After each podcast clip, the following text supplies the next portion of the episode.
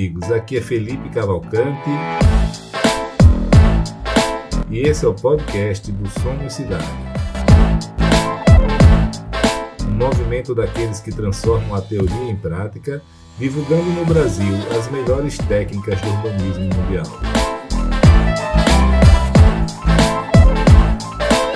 Acreditamos que as cidades devem ser devolvidas para as pessoas e que o setor privado pode ser um grande aliado para que isso aconteça.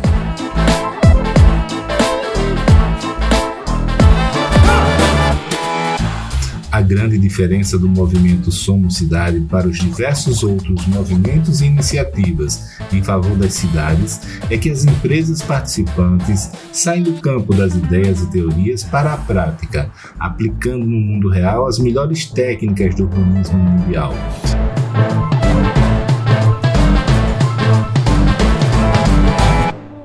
Esse é um movimento de pessoas e empresas que fazem acontecer, se expõem ao risco e que são apaixonadas por transformar as cidades e as vidas das pessoas para melhor.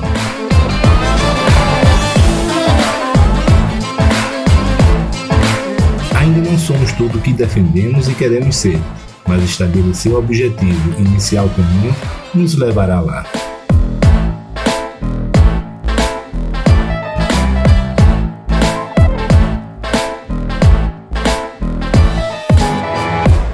Pessoal, tudo bem? Aqui é Felipe Cavalcante e hoje a gente vai bater um papo com o André Demarque.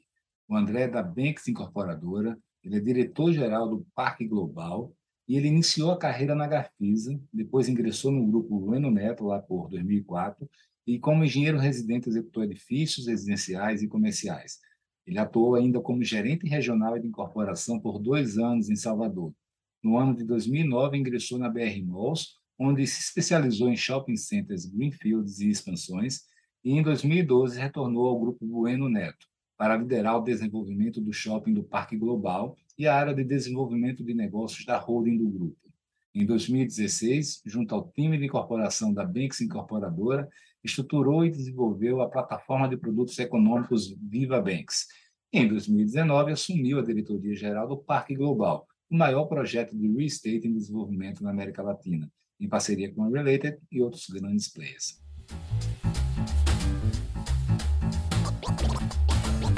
Obrigado, obrigado Felipe, prazer falar contigo.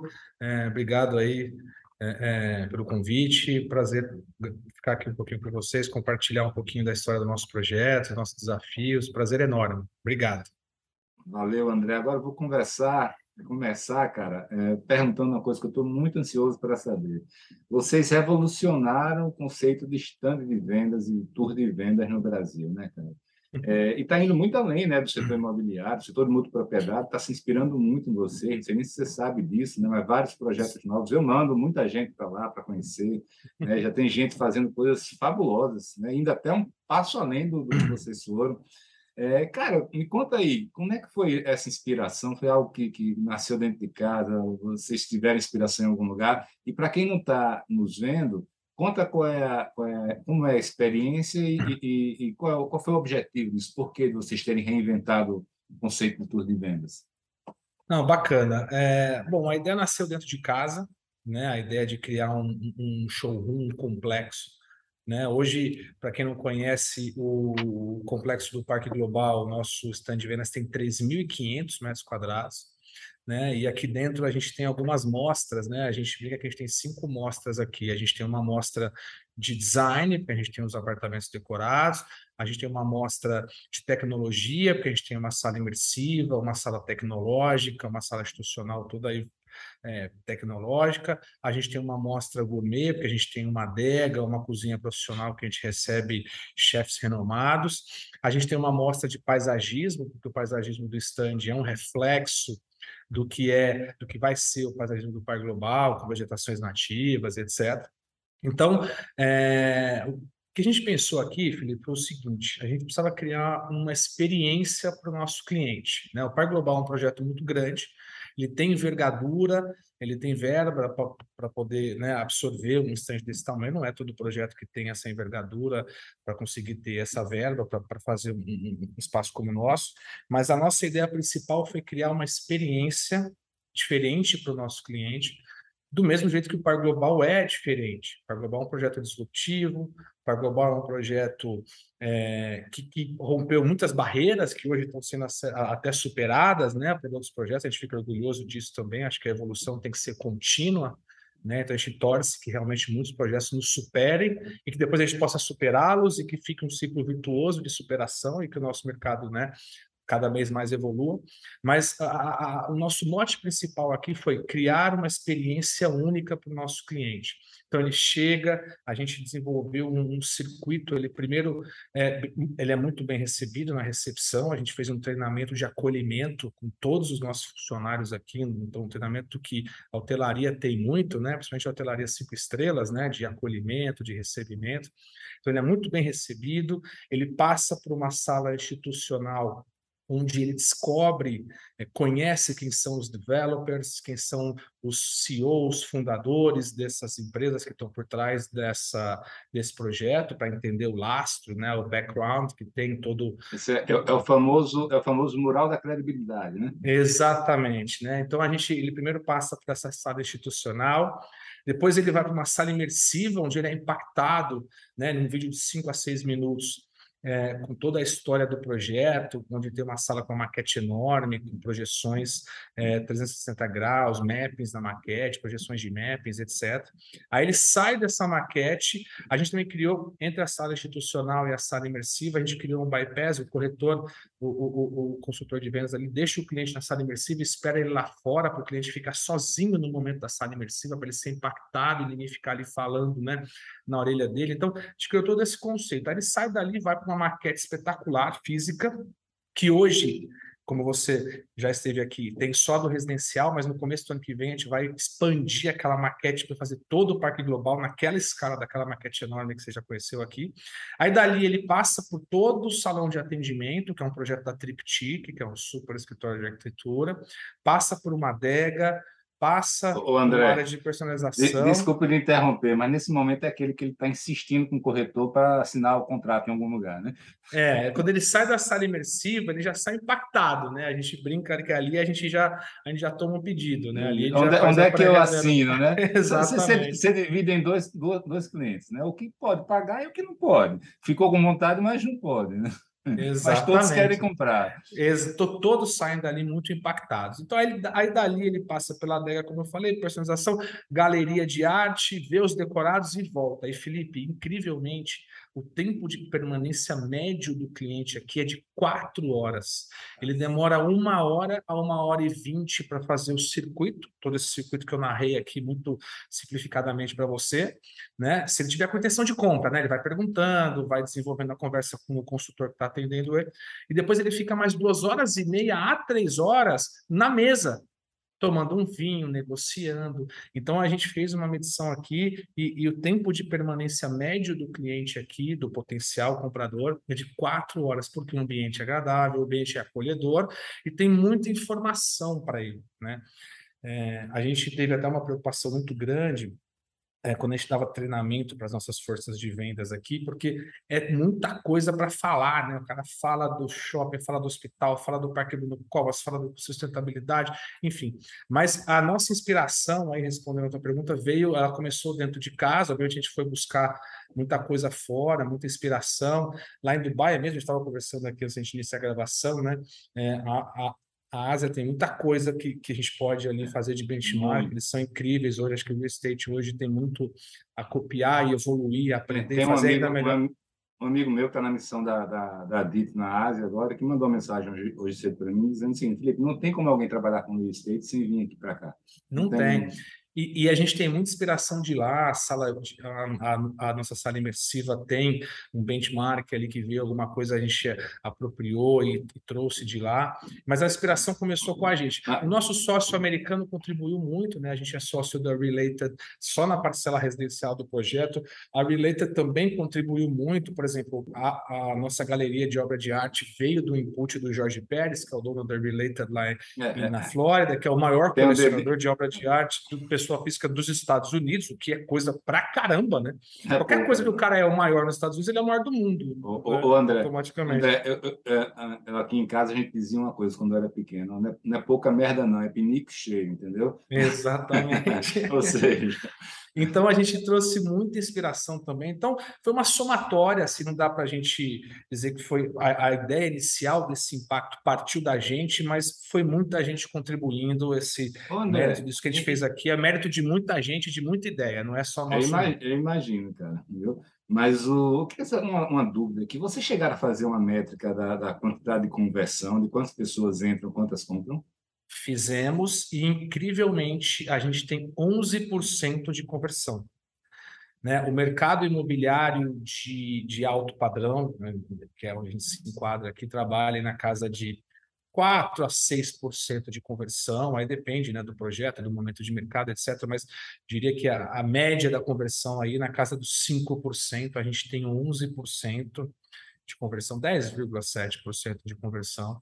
Então é uma conversão muito grande. Imaginei, imaginei que, imaginei que era, porque realmente é um trabalho assim, como eu disse no início, né, não, nunca tinha visto ser feito algo assim. Né, impressionante. E foi muito bacana esse, esse, esse insight, esse input aí da, da hospitalidade, né?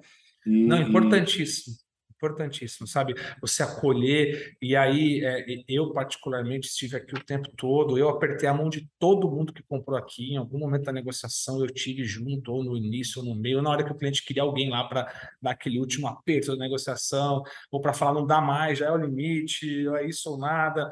Então, é, é, estar presente faz muita diferença. Né? Assim, a barriga no balcão, é, o acolhimento de todo mundo, eu, toda a equipe, toda a equipe né, do nosso grupo, da nossa empresa. Isso faz muita diferença. O acolhimento, a presença, a né, tomada de decisão ali na hora, o olhar do dono. É, né? é, faz muita André, diferença. André, cara, e, e, como é? Você falou da, da, do treinamento da equipe, né? Como é que é estruturada a tua equipe? Assim, e, é, é, primeiro, a equipe interna, né? Assim, é, é, existe um encantador, um consultor que vai encantar, tem um closer, que depois entra, ou não, é uma, uma, só uma pessoa? Qual é o grau de pressão que, que vocês dão ou não dão? É, da nossa equipe comercial, né, a gente hoje trabalha com três imobiliárias aqui, né? Então, uma imobiliária é nossa house e as outras duas são imobiliárias terceiras aí de grande, de grande porte. Né? Então, a gente tem desde uma série de treinamentos, porque uma das grandes verdades da nossa, da, da, da nossa força de vendas em geral é que elas necessitam de treinamento constante. Né? Então, a gente tem aqui uma, um mote que é treinamento, treinamento, treinamento e um pouquinho mais de treinamento depois. Então, muito treinamento. Aí a gente tem uma série de, de, de, ferramentas de gestão, desde ferramentas que as equipes de vendas podem lidar com seus leads, lidar com a internet, lidar com o online, lidar com o offline, lidar com as visitas espontâneas, lidar com as, os agendamentos e indicações. Né? A gente trouxe uma plataforma de, de, chamada Cigave, que a gente colocou todos os corretores nessa plataforma, então todos tinham uma espécie de um blog, mas um blog formatado por mim, com as minhas informações, né, com informações corretas, o que mitiga muito aquela questão de corretor sair fazendo pontualmente blogs com informações equivocadas, ou até mesmo com, com coisas, enfim, mentirosas. Então, a gente tentou mitigar tudo isso e convergir todo mundo para uma mesma ferramenta. Então, a gente tem desde treinamento até gestão de performance, né, cobrança, a gente tem reuniões semanais com as equipes de vendas e uma gestão da informação também, né, porque a massa de vendas é uma massa muito grande, né, o corretor, o consultor de vendas ele é uma ferramenta importantíssima para o nosso negócio, mas ele nem sempre está capacitado, né, então a gente precisa prover isso para ele. Então, é porque, né, é, um pro, é um produto muito complexo, cara. Exato, e, e para o cara sair e, e para o cara sair falando besteira propositalmente, ou, ou, até mesmo sem querer ou não, é um minuto, né? Que é muita coisa para ele falar. Vocês têm algum com o cliente, algum termo de verificação, algum instrumento para ver se os principais pontos de, de incompreensão, de polêmica é, foram abordados adequadamente? Não. Temos, a gente tem uma cartilha né, que a gente distribuiu e a gente é, é recorrentemente faz o follow-up dessa cartilha. E para alguns clientes, como eu em algum momento sentava com eles, eu fazia esse double check também das principais informações, né? Ficou claro isso para você? Ficou claro isso para você? Você entendeu isso? Isso vai acontecer agora? Que o Global também, como ele é muito grande, ele tem muitas fases, né? Então tem coisa que vai acontecer em 2023, coisa que vai acontecer em 2025, coisa que vai acontecer em 2026. Então eu sempre fazia um double check. Então a gente faz isso como uma ferramenta também de, de, de, de gestão de como é que está é, é, a informação chegando ao meu adquirente, ou ao meu potencial adquirente. Né? André, é, você tem então três equipes de venda, né? a própria e, a, e, a, e, as duas é, externas. Mas acredito que as externas devem ser equipes dedicadas, não? São equipes dedicadas. Obviamente, existe aí o giro de alguém que tem um cliente e traz, da própria ah, capilaridade que eles têm, né? Eles têm essas imobiliárias, são imobiliárias grandes, então eles têm capilaridade, tem outros projetos, existe inevitavelmente o leve trás de cliente, eles também levam daqui para lá, quando não se encaixa aqui, quando não se encaixa lá, trazer para cá, enfim, isso é inevitável, faz parte né, da dinâmica, desde que respeitadas as leis aí de convivência, etc. Mas existe isso, e mas eles têm capilaridade também, então eles conseguem trazer muitos clientes, sim, é, de outros negócios, ou como se enquadrarem em outros empreendimentos aí que eles também estão atuando. Ah, legal. André, você falou aí da, do encantamento dos clientes, né, cara? Mas assim, se encanta na venda. Feita a venda, vocês continuam encantando eles? Vocês têm alguma ação de pós-venda ou é como a maioria das, das incorporadoras que botou o contrato no sistema, é boleto. Não, não, não, não. A gente tem um que a gente chama aqui, Felipe, de régua de relacionamento, né? Então a gente criou, a gente criou uma régua de relacionamento, né, de pós-vendas aí bastante forte, até porque a gente, na sequência da venda, a gente criou um programa de personalização, no qual nós trouxemos de volta o cliente aqui para apresentar para ele um programa de personalização. Muitos aderiram, outros não aderiram, foi um percentual acima do que a gente esperava que aderiu, né, de adesão. É, e agora a gente está chamando para uma segunda rodada de personalização, depois a gente vai chamá-los para mais uma rodada pré-entrega. Fora isso, a gente tem um comunicado aí bimestral, é, a cada dois meses a gente manda um comunicado para eles. Então a gente tem uma regra de relacionamento bastante próximo com os clientes, né? E é, e é, engraçado, Felipe, só, só um, os clientes vêm aqui de final de semana tomar um vinho, olhar a obra. A gente fez um private garden aqui, um jardim, não sei se quando você já tinha uma pontezinha que passava por cima ali do nosso laguinho, é, acho que isso é, é, mais recente. E dali você consegue ver a obra, e a obra do residencial já está todo vapor, porque ele está super bem performado, a gente está acelerando a obra, né, obviamente. Então, o proprietário vem aqui tomar um vinho antes de sair para jantar no sábado à noite. Ele vem aqui no domingo, 11 horas da manhã, depois ele vai encontrar a família para almoçar. Então, é, é, é, é tão próximo esse relacionamento que ele vem aqui recorrentemente. A gente, é, você, em alguns. Você está falando e... isso, eu estou curiosíssimo aqui para saber uma coisa. Ser humano é ser humano ou os caras muito ricos, assim como seus clientes aí, é, agem de maneira diferente dos compradores de imóveis? Porque, pelo que você está falando, é um cara que né, é mais o que uma pessoa normal, entre aspas, um cliente de classe média, poderia é. fazer. Sim, poderia fazer. Não, ser humano é absolutamente comum. Vem aqui, toma um vinho, quer ver a obra, quer saber como é que tá, tá interessado, quer saber como é que tá o shopping, quando começa a obra do hospital, como é que vai ser o hotel. Então, a gente gerou né, esse relacionamento, e é incrível, assim, a gente tem alguns finais de semana aqui que a gente tem 50 visitas de sábado e domingo, 15 são proprietários, 12 são proprietários, 10%, 15%, 20%. Legal. Todo final de semana tem proprietário aqui. Então, essa régua de relacionamento, ela é importantíssima, né? A gente acredita que é importante em qualquer projeto, no Par Global ela é um pouco exponencialmente cê, maior. Você sabe, você sabe que eu sou um crítico, não, imagino, mas eu sou um crítico desse negócio do, do, do, das construtoras, porque é muito, é muito segura a venda, né? Assim, depois o cara compra e pagou a entrada, pô, a chance dele desistir é muito grande. Isso gera um relaxamento, né? Pô, o cara não, não, tem uma chance grande de perder aquele cliente, ele não se esforça depois, é custo, energia, etc. Não é parte da cultura da gente fazer essa régua de relacionamento, um board legal, etc. Então, assim, mas eu, eu também tenho, além de construção, incorporação, eu tinha um resort, então a parte da hospitalidade eu, eu entendo bem, e, e, um clube de férias, eu tinha dois, na verdade. Então, a gente tinha uma régua de relacionamento muito forte, porque ah, o é cliente é podia mandar um e-mail, cancelar né, o, o, clube de férias dele. Então, e eu, hoje eu, eu presto consultorias, então eu tenho feito vários, vários não, alguns, é, algumas consultorias de implantação de regra de relacionamento em incorporadores e loteadores.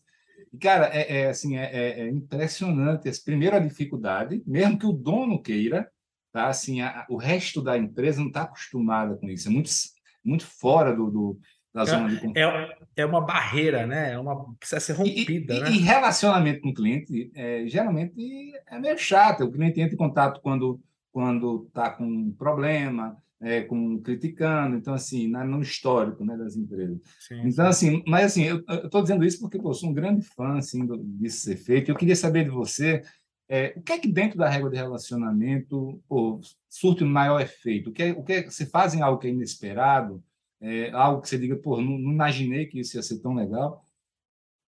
Não, sim, eu, eu, acho que a régua como um todo, sabe, Felipe? Gente também, por exemplo, a gente, a gente trouxe os clientes aqui para a etapa de personalização. Muitos se surpreenderam com o que a gente apresentou aqui para eles.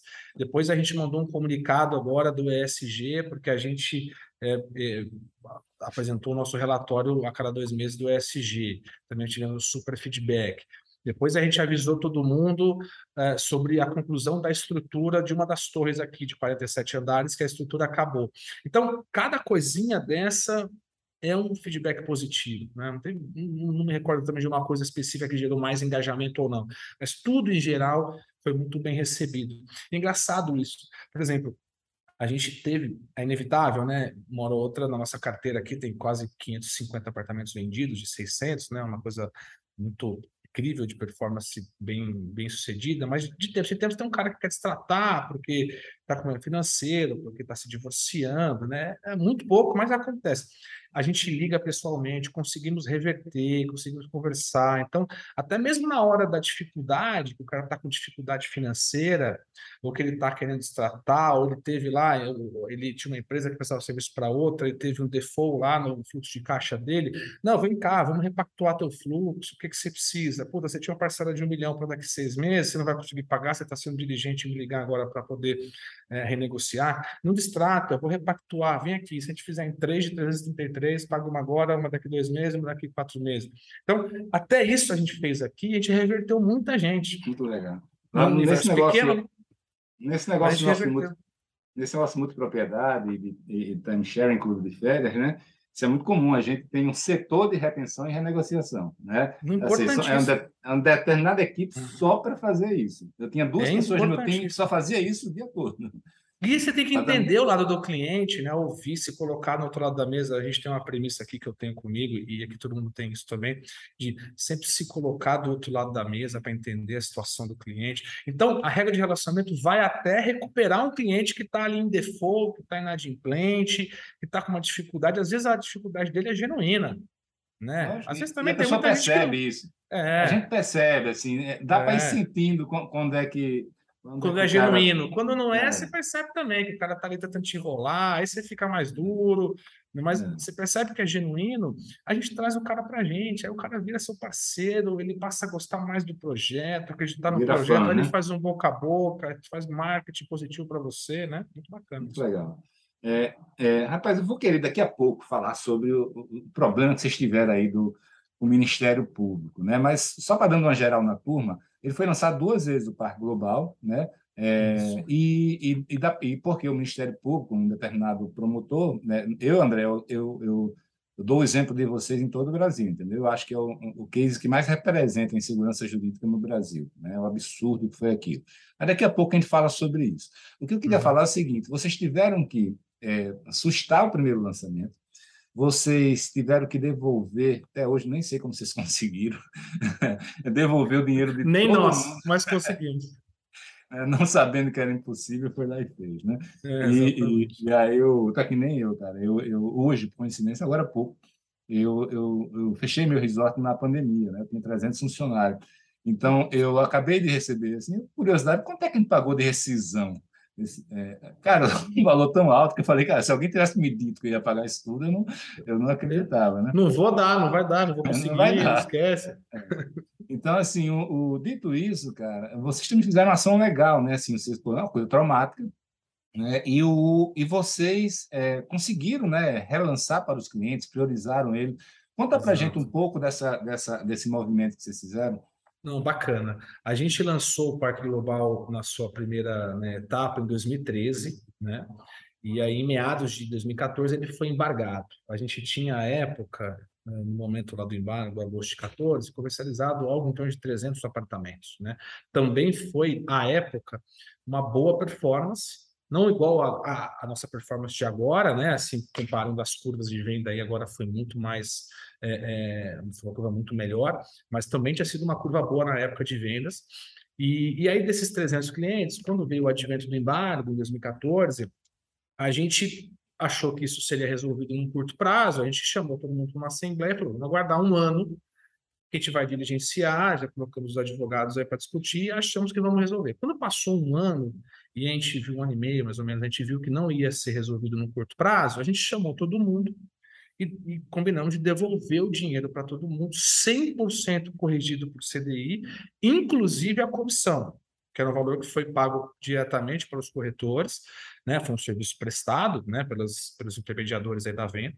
Enfim, e aí nós devolvemos o dinheiro para todo mundo, o que foi muito bom, gerou uma credibilidade bastante grande, apesar de seria é, era nossa obrigação devolver, apesar de nem todo mundo faria isso, né? Mas era nossa obrigação, a gente tinha isso muito claro, a gente tinha obrigação de devolver.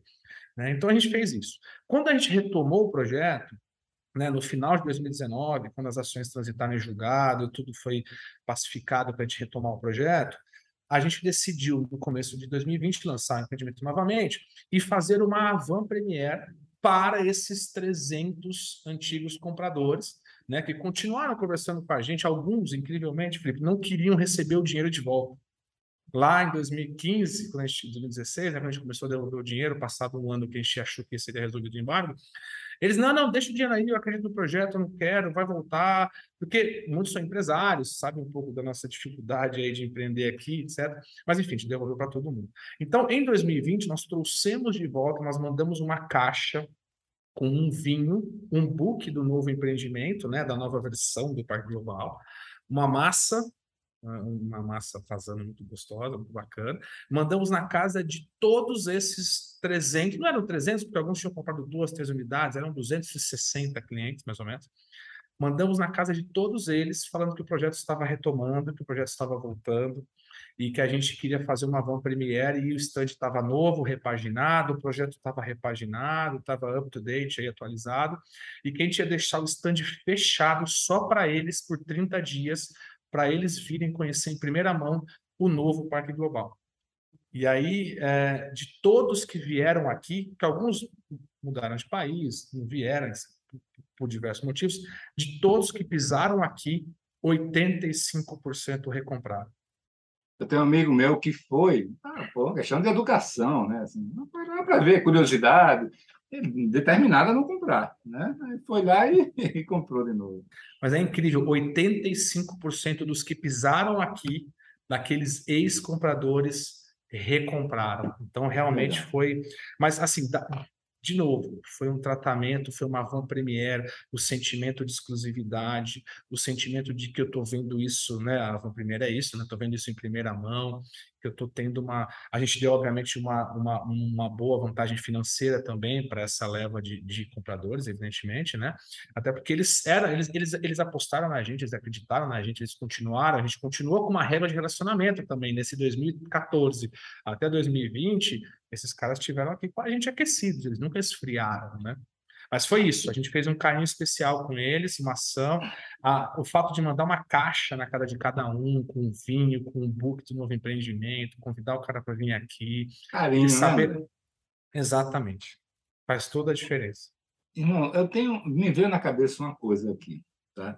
É, eu, eu deixei de, de acreditar no conceito de coisas ruins e boas. Né? Porque muitas coisas ruins que acontecem com a gente hoje nos levam no futuro a uma situação melhor né? É, e vice-versa, coisas boas que acontecem é, no futuro levam a gente para coisas piores. Então, hoje eu não fico mais muito estressado quando acontece algo ruim comigo, nem muito animado quando acontece algo bom. Pode estar na véspera de algo ruim. Dito isso, cara, foi bom ter tido esse embargo, essa confusão toda em termos econômicos, é, valorização de metro quadrado, mudança de projeto, ajuste. Teve algo positivo nessa confusão toda? Olha, ah, Felipe, a gente tenta olhar o copo meio cheio sempre, né? Então, assim, é, olhando pelo lado positivo de ser, o projeto do Parque Global hoje é um projeto melhor, né? É, o complexo todo do Parque Global é um complexo mais completo do ponto de vista de a gente hoje está trazendo um hospital, está trazendo uma faculdade, isso lá em 2013 não existia, poderia até ser que no meio do no decorrer do projeto isso aconteceria, mas como ideia de master plan não era dessa forma. Então eu diria que como projeto é, o Parque Global ele, ele voltou muito melhor, né, até mesmo residencial, as plantas, a gente teve a oportunidade de aprender com aqueles 300 compradores, 300 apartamentos, os feedbacks negativos. Ah, o quarto era pequeno, a varanda era grande. A gente pôde absorver isso e nessa retomada trazer uma planta já que absorvia esses feedbacks negativos lá da primeiro lançamento. Então o projeto veio muito melhor ponto de vista de, de financeiro, econômico, é, hoje, hoje, com a situação que a gente está, é fácil falar, mas não foi fácil, né? Lá em 2013, 2014, 2015, né? Passar por esses anos todos aí. Então, é, é, não foi fácil aquele período todo, mas hoje a gente está numa condição, sem dúvidas, muito melhor, muito boa. Legal. Cara, vamos dar um passo bem para trás aqui. É, para quem está ouvindo a gente, o que é o Parque Global? É, e ao falar sobre o que é hoje o Parque Global, fala para a gente a diferença, o que é que melhorou e mudou né, em relação ao projeto anterior. Legal. Parque Global é um, é um projeto implantado em um terreno de 218 mil metros quadrados, com 1.500 metros de frente para a Marginal Pinheiros, no miolo da Zona Sul, a área mais pujante é, econômica e financeiramente falando. Né? É, ele é um projeto que consiste numa. São três glebas, são três terrenos contíguos que, que somados dão esses 218 mil metros quadrados. É, a primeira gleba residencial, a gente tem cinco torres residenciais, 47 pavimentos, de altíssimo padrão, que nós somos sócios meio a meio da Related, que é uma incorporadora norte-americana super famosa em Miami, Nova York, tem projetos como Hudson Yards, o Time Warner Center, lá em Columbus Circles, o projeto mais antigo lá em Nova York, também muita coisa na Flórida e Miami. Ao centro, na gleba central, a gente vai ter um shopping center e futuramente mais desenvolvimento imobiliário. Né? O nosso shopping center já começa com 63 mil metros quadrados de ABL. Só fazendo um comparativo aqui para São Paulo, né? o Morumbi Shopping tem 56 mil metros quadrados de ABL. Então, a gente nasce maior que o Morumbi Shopping. Né? É, empreendimentos menores como o JK Guatemi, Estado Jardim, tem na casa dos 30 e alguma coisa mil metros quadrados de ABL, só para a gente ter ideia de referência de tamanho. E na gleba da outra ponta, do outro extremo, a gente vai ter um complexo de inovação, saúde e educação, que essa é a grande diferença para o projeto de 2013. Né? Lá em 2013, essa terceira gleba, ela seria um mixed use mais convencional, até porque naquele momento de 2013 os corporativos ainda estavam em alta, as saletas offices aí estavam em alta. Então, a grande mudança de master plan do Parque Global de 2013 o Parque Global 2020 é essa terceira gleba que deixou de ser um mixed use convencional e se transformou num complexo de inovação, saúde e educação. O que consiste o complexo? O complexo ele tem um hospital de 40 mil metros quadrados, de uma marca excelente que a gente está trazendo para cá. Né? A gente deve divulgar que, isso nas próximas que semanas. Que você, obviamente, vai divulgar aqui, já que vai sair daqui a 15 dias esse. A gente deve divulgar nas próximas semanas é, uma faculdade, um hotel, um branded residence, que é um residencial menor para atender esse grupo de médicos, executivos e estudantes, professores da faculdade, né? E um hub de inovação e aceleradora de startups. Nada mais é do que fazendo um benchmark aí, um clube Itaú, um Inova Bra, enfim, alguma coisa nesse sentido, misturado um pouco mais com o corporativo. Né? Essa é a grande mudança. E a gente acreditou muito, o que, que né, fomentou essa mudança. A gente acredita muito no mercado de saúde e no mercado de educação. São carências do nosso país, são áreas que crescem dois dígitos ao ano, regularmente. Então, a gente entende que isso gera muita sinergia. E aí nós trouxemos alguns benchmarks de fora do país, fomos lá pesquisar um pouquinho de Johns Hopkins, Mayo Clinic, Cleveland Clinic, na Europa também, algumas coisas em, em Lisboa, é, é, na Inglaterra, são complexos que congregam ali faculdade, saúde, hotel, isso gira muita gente, isso gira muitos recursos, né? Essa questão do life science, está muito em moda hoje, né? Que é essa junção disso tudo, isso chama-se life science. Então, a gente trouxe. Então, é essa, Felipe, é a grande mudança do Parque Global de 2013. Essa, essa terceira gleba que deixou de ser um mix de use convencional, que na época o mercado absorvia, tinha aderência, e se transformou nesse complexo de inovação, saúde e educação. No residencial lá com a Related, a gente também fez algum, como eu falei, né, absorvemos os feedbacks negativos de 2013, ah, a planta pequena, é, essa medida era ruim, então a gente também fez upgrades, né, mas aí foi ajustes na própria planta, no produto, né. Basicamente é isso. O Parque Global, só, só desculpa, o Parque Global, somando esses três projetos hoje, ele tem 12 bilhões de VGV né, entre VGV e valuation, né, porque shopping não tem VGV, shopping tem valuation, o hospital é um BTS, também não tem VGV, tem... mas se a gente fizer VGV plus valuation, a gente está falando em 12 bilhões de reais. É isso que faz hoje o Par Global o, ser o maior projeto André, de real estate em desenvolvimento na América Latina. Eu sou de Maceió, né? Eu acho que deve dar uns 10 a 15 anos de mercado imobiliário de Maceió. É, é, é VGV, é, são muitos anos de grandes incorporadoras aqui, é. top 10 também, viu? Mas, mas aqui para nós, cara, uma outra curiosidade que eu tinha grande para lhe perguntar é o seguinte: eu vejo o Parque Global é, consolidando uma tendência nos bairros planejados, né? Que é, antigamente, e, e, o último lançamento seu é um exemplo disso, né? O anterior, é, você lançaria uma coisa muito focada em venda, em venda, em venda, né? Seja residencial, seja laje, seja salinha, etc. É, e, e, e, mudou o modelo de negócio, não mudou só o projeto, mudou o modelo de negócio. Você está indo para renda muito forte agora. Né? Ou seja, você pegou uma parcela muito significativa. Quando você fala 12 bi, na verdade, sim, não é VGV isso. Né? É, VGV parte, mais né? valuation, né? Mais valuation, né? É, não é então, VGV, assim, VGV é menos então, mesmo eu acho que essa mudança é muito importante. Eu queria, assim, explica para a turma. A turma que está ouvindo aqui quer fazer um bairro planejado. Como é esse modelo? Como é que para de pé isso de fazer o shopping, de fazer um hospital? Ou seja, você pegar uma parte significativa do seu empreendimento, do seu terreno, e não mais fazer só residencial e vender para o mercado. Ah, bom, aí vai muito da equação financeira de cada developer, né, de, de cada player. A vantagem dos projetos de mercado, que vão ao mercado, né, que vão a varejo, tem VGV, eles são praticamente autofinanciáveis, né? Você tem lá o X% que você vai receber de sinal, a poupança, e depois você vai tomar um financiamento, é, é, a construção, e, e, e, ele é autofinanciável. A diferença para um BTS ou para um ativo que está construindo para renda é que ele não é autofinanciável, você tem que ter um desembolso financeiro maior, então você tem que ter uma estrutura de funding diferente. Então, vai de cada developer da sua equação. Aqui, realmente, a gente pegou uma parte desse... Essa tua, essa tua visão está corretíssima. O projeto 2013, ele tinha muito mais produto de VGV, de varejo, varejo que eu digo é de venda a mercado aqui no stand de vendas ou para investidores. E hoje eu tenho menos, hoje eu tenho menos produtos com VGV e uma parte com valuation.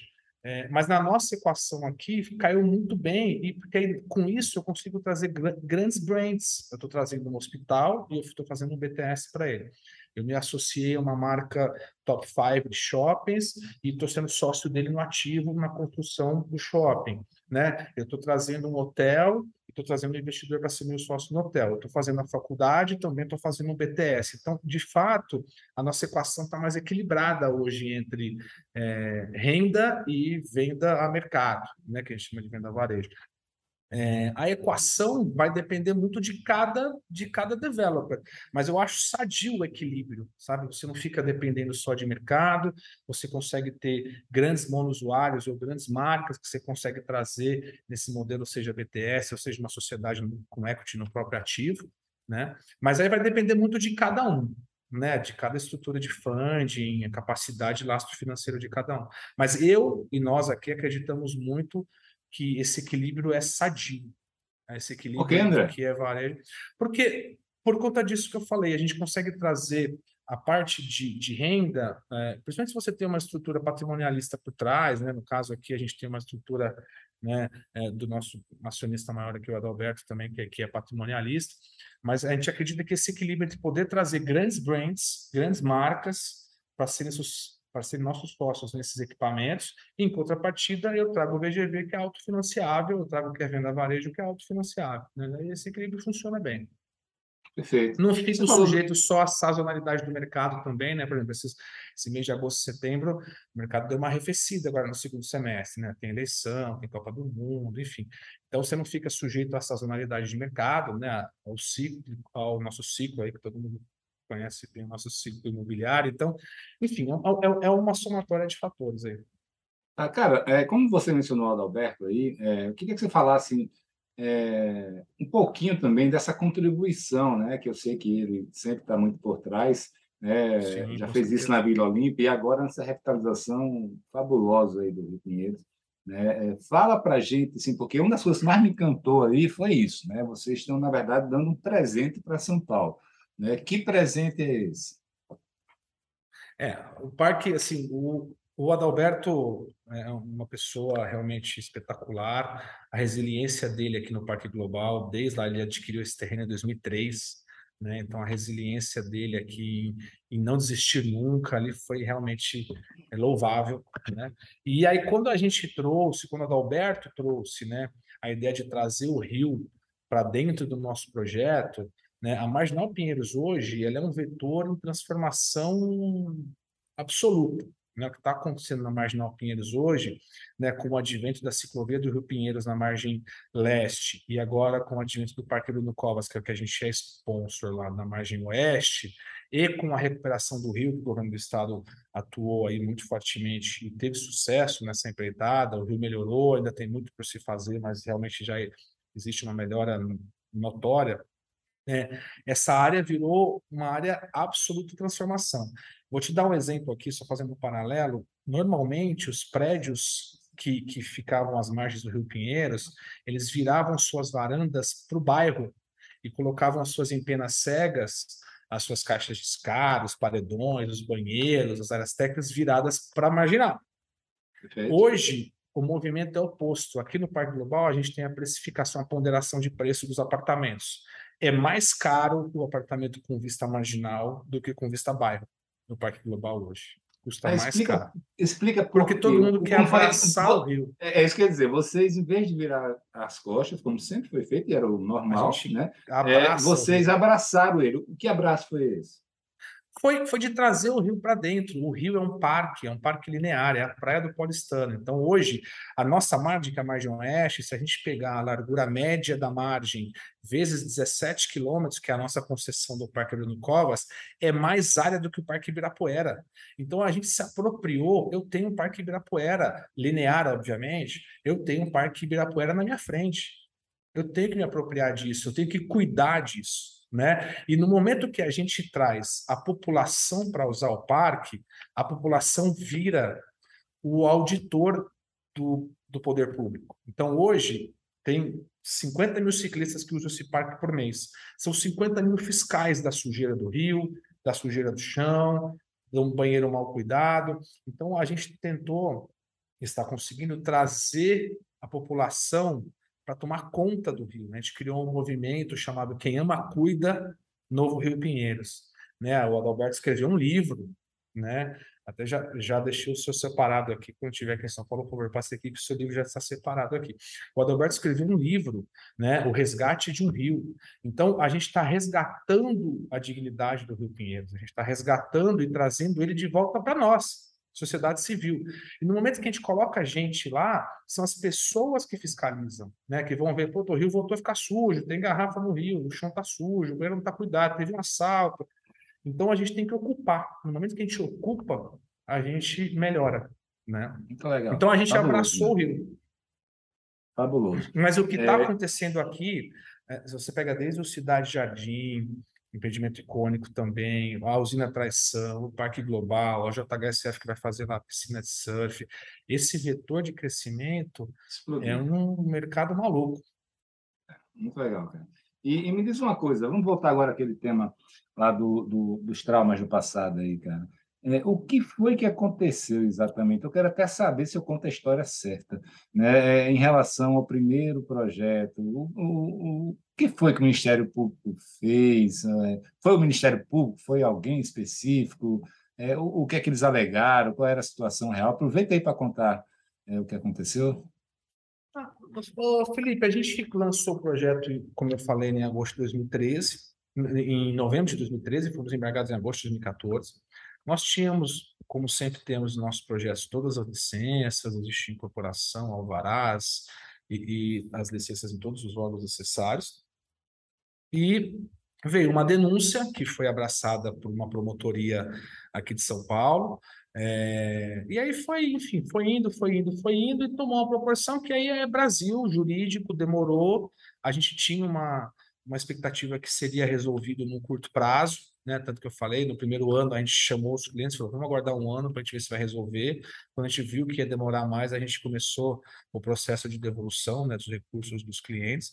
Mas, mas no final do dia, passaram-se seis anos e no final de 2019 todas as ações transitaram em julgado, eram três ações, né? É, todas infundadas, com uma série de questionamentos, com uma série de, de coisas infundadas, e no final tudo transitou em julgado, tudo passou e a gente pode retomar. Só que foram seis anos de trauma, seis anos de prejuízo, seis anos aí de dificuldade, de imagem, mas graças àquela régua de relacionamento que a gente falou, né, graças a tudo que a gente fez, a nossa postura perante os clientes, a gente conseguiu manter. E graças à capacidade financeira de aguentar um pancada desse tamanho, né, meu amigo? Que Porque não é fácil. Intenção só. Né, que não, não, é fácil, não é fácil. Mas, Mas importante é que agora que tenho, a gente está. É, uma dúvida só para a gente virar, virar, virar a página é o seguinte: pelo que eu entendi, existia já um TAC ou algo assim é, da empresa com o Ministério Público, é isso? E aí existia. foi outro braço do Ministério Público? Existia, existia, mas depois a gente, enfim, a gente existe um TAC, a gente cumpriu esse TAC, e aí depois foi um outro braço do Ministério Público que ingressou com a ação. Brasil, né, Ron? Exatamente. É... Mas Cara... o importante é que a gente reverteu, transitamos em julgados, superamos, e como você bem falou, olhando positivamente, estamos num momento melhor, com um projeto melhor, com uma performance melhor. Acho que esse é o. Você, a, você sabe que eu tenho... A resiliência venceu. Ah, não, a resiliência e a idoneidade em um projeto. E o direito, feito... né, pô, também, é. o, o, lado certo, é. porque tem algumas Exatamente. pessoas que, que. Complicado. Você sabe que eu tenho um amigo meu que tem um grande empreendimento aí em São Paulo, né? Grande, uhum. talvez o, o, em termos de diária, talvez, se não for maior, um dos maiores. E, e ele foi muito perseguido pelo Ministério Público Ambiental, né? É, por décadas. E, e hoje, de vez em quando, ele brinca, rapaz, ainda bem, viu? Porque eu sofri muito, né? Quase quebrei muitas vezes, né? sem dormir, etc. Mas, assim, isso deu uma regulada na oferta de imóveis brutal. E hoje, o metro quadrado é, é, estourou, né? É, porque é. aqueles é. mal... É, é, é, é, é, tentar enxergar o lado positivo. Mas é o que eu falei daqui da gente também. A gente está com um projeto muito melhor, com um resultado melhor, com uma performance de vendas melhor, mas foi traumático, não é fácil para ninguém. E vem cá, vocês daqui a pouco começam a inaugurar os, os residenciais, o empreendimento vai ficar pronto para formar. É, vocês é, vão ter alguma estrutura de associação de moradores, de placemaking após a, a entrega? Vamos ter né, uma associação de moradores do residencial e vamos ter uma espécie de uma prefeitura aqui do Parque Global, né, que vai ter que vai englobar os três projetos. É, o Parque Global ele é tão grande que ele não pode se furtar ao fato de se relacionar com o seu entorno. Né? Desde agora, durante o período obras, anteriormente durante o período de aprovação e posteriormente com a inauguração. Então a gente precisa se relacionar com os vizinhos, precisa se relacionar com as comunidades carentes da região, precisa se relacionar com os órgãos de segurança, precisa se relacionar com os órgãos e entidades e ONGs. Então a gente vai se, a gente já a gente faz isso, vai continuar fazendo. Nós somos hoje o maior apoiador de Paraisópolis nós temos um projeto é, na área da segurança, que a gente vai implantar 120 câmeras de monitoramento aqui em toda a região do Morumbi, Panambi, né? A gente, como já falamos aqui, somos ativos e um dos líderes do projeto de recuperação do Rio Pinheiros. Então, projetos grandes impactam onde eles estão. E a gente tem o metrô também, uma estação ali, né? O metrô, vai ter o metrô. A gente tem uma, uma área do nosso terreno entre esses três glebas que foi desapropriado para ser para receber a continuidade da linha 17 Ouro do metrô, é a linha que desce da Roberto Marinho. É, hoje a gente não consegue precisar quando isso vai acontecer. O que eu posso afirmar é que a área está desapropriada, com uma matrícula individualizada, já recebemos a desapropriação, já tem o SQL de IPTU individualizado. É, a gente não consegue estimar quando isso vai acontecer, como é que isso está nos planos lá da companhia do metrô. Mas então, sim, tá? A gente vai ter uma associação de moradores, a gente vai ter depois uma associação do Parque Global para cuidar da gente e para se relacionar com o nosso entorno. A gente não qual vai embora, né? Eu vou é é isso que eu ia perguntar. Qual, qual, vai ser o papel da empresa nisso? Assim, a associação tem, mas quem vai ficar à frente? É um morador ou, ou a empresa continua? A empresa, nós, nós continuaremos à frente, eu estarei por aqui, toda a equipe. Então, a gente, o Par Global é um projeto de décadas, é um projeto que a gente vai continuar por aqui. Perfeito. Tem algum benefício para os, os moradores né, do, do residenciais na, nos outros componentes comerciais? Ah, sim, quando a gente for lançar, por exemplo, o centro médico, que é o MOB, né, o Medical Office Buildings, que vai ficar do ladinho lá do hospital, a gente vai fazer uma, uma van premier para os adquirentes aqui da primeira fase residencial, sim. Então, a gente sempre vai dar uma preferência, fazer uma van premier para os nossos primeiros é, nossos primeiros que ficaram on-board primeiro com a gente aí. A gente vai dar sempre uma preferência, com certeza. André, é, isso aí é um produto único, né? Como você falou, foi comprado a área em 2003, todo esse processo no, no coração de São Paulo, né? É dificilmente replicável, né? Se identificar outra coisa parecida. Mas esse know-how que vocês adquiriram, vocês pretendem transformar isso no braço da empresa, de repente procurar outros negócios similares? Sim, estamos abertos a, a conversar, já temos começado a, a, receber alguns players aí de todo o Brasil. Obviamente, a, a Banks, né, a Banks Incorporadora hoje, a gente tem um foco muito claro, a gente atua em São Paulo, mas a gente sim está aberto a, a futuramente ter um braço aí de grandes projetos, de grandes áreas. O Global, sem sombra de dúvidas, é a grande escola e vai ser um case por muito tempo. Então, sim, a gente tem esse, essa, essa ideia.